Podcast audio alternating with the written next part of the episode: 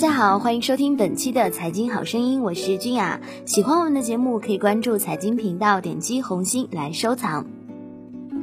二套房新政出台后，这项政策虽然说看上去非常有利于我们改善置业，但实际操作呢，却面临着不少的问题。首先，在首套房贷未结清的情况下，会面临着两笔房贷月供。其次，上浮利率相对于首套房的优惠利率仍然处于劣势。央行在三月三十号发布房贷新政，规定二套房最低首付比例调整为不低于四成。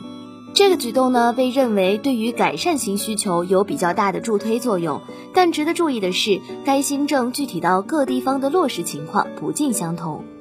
各地的二套首付比例出现差异化执行，目前这项政策尚处于试行阶段，银行呢普遍持谨慎的态度，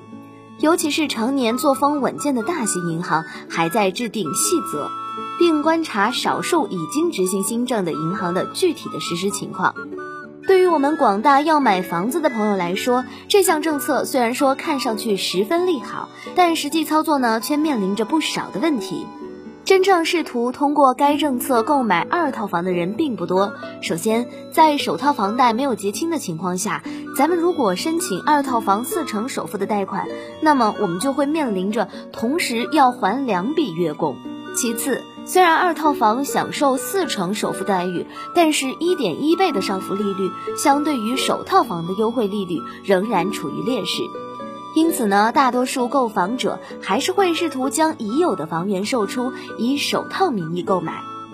咱们以一套价值两百万元的房子为例，如果按此前一线城市首付七成的比例来算，那么首付款呢是一百四十万元。按照新政四成首付的比例来算，首付款则减少到八十万元，这大大的降低了购房者的首付金额。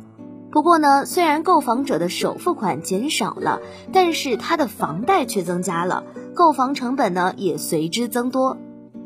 在商业贷款二十年期等额本息最新的基准利率的贷款条件下，如果按照七成首付计算，价值两百万元的房子，咱们需要向银行贷款六十万元，还款总额呢为一百零二万元。一百四十万的首付加上一百零二的房贷，购房总成本是二百四十二万元。但是，咱们如果按照新政后的四成首付来算的话，我们需要向银行贷款一百二十万元，还款总额是二百零五万元，购房总金额是二百八十五万元。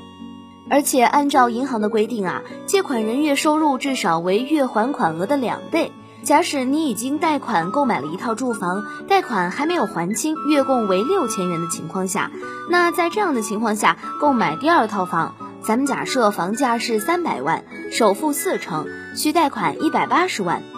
如果以基准利率三十年期来算的话，那么月供大概是一万元。那么这就要求你家庭月收入至少要在三万两千元以上。即使是在一线城市，能达到这样收入的家庭也为数不多，更别提是二三线城市了。好了，今天的财经好声音就到这里，感谢各位的收听，我们下期节目不见不散。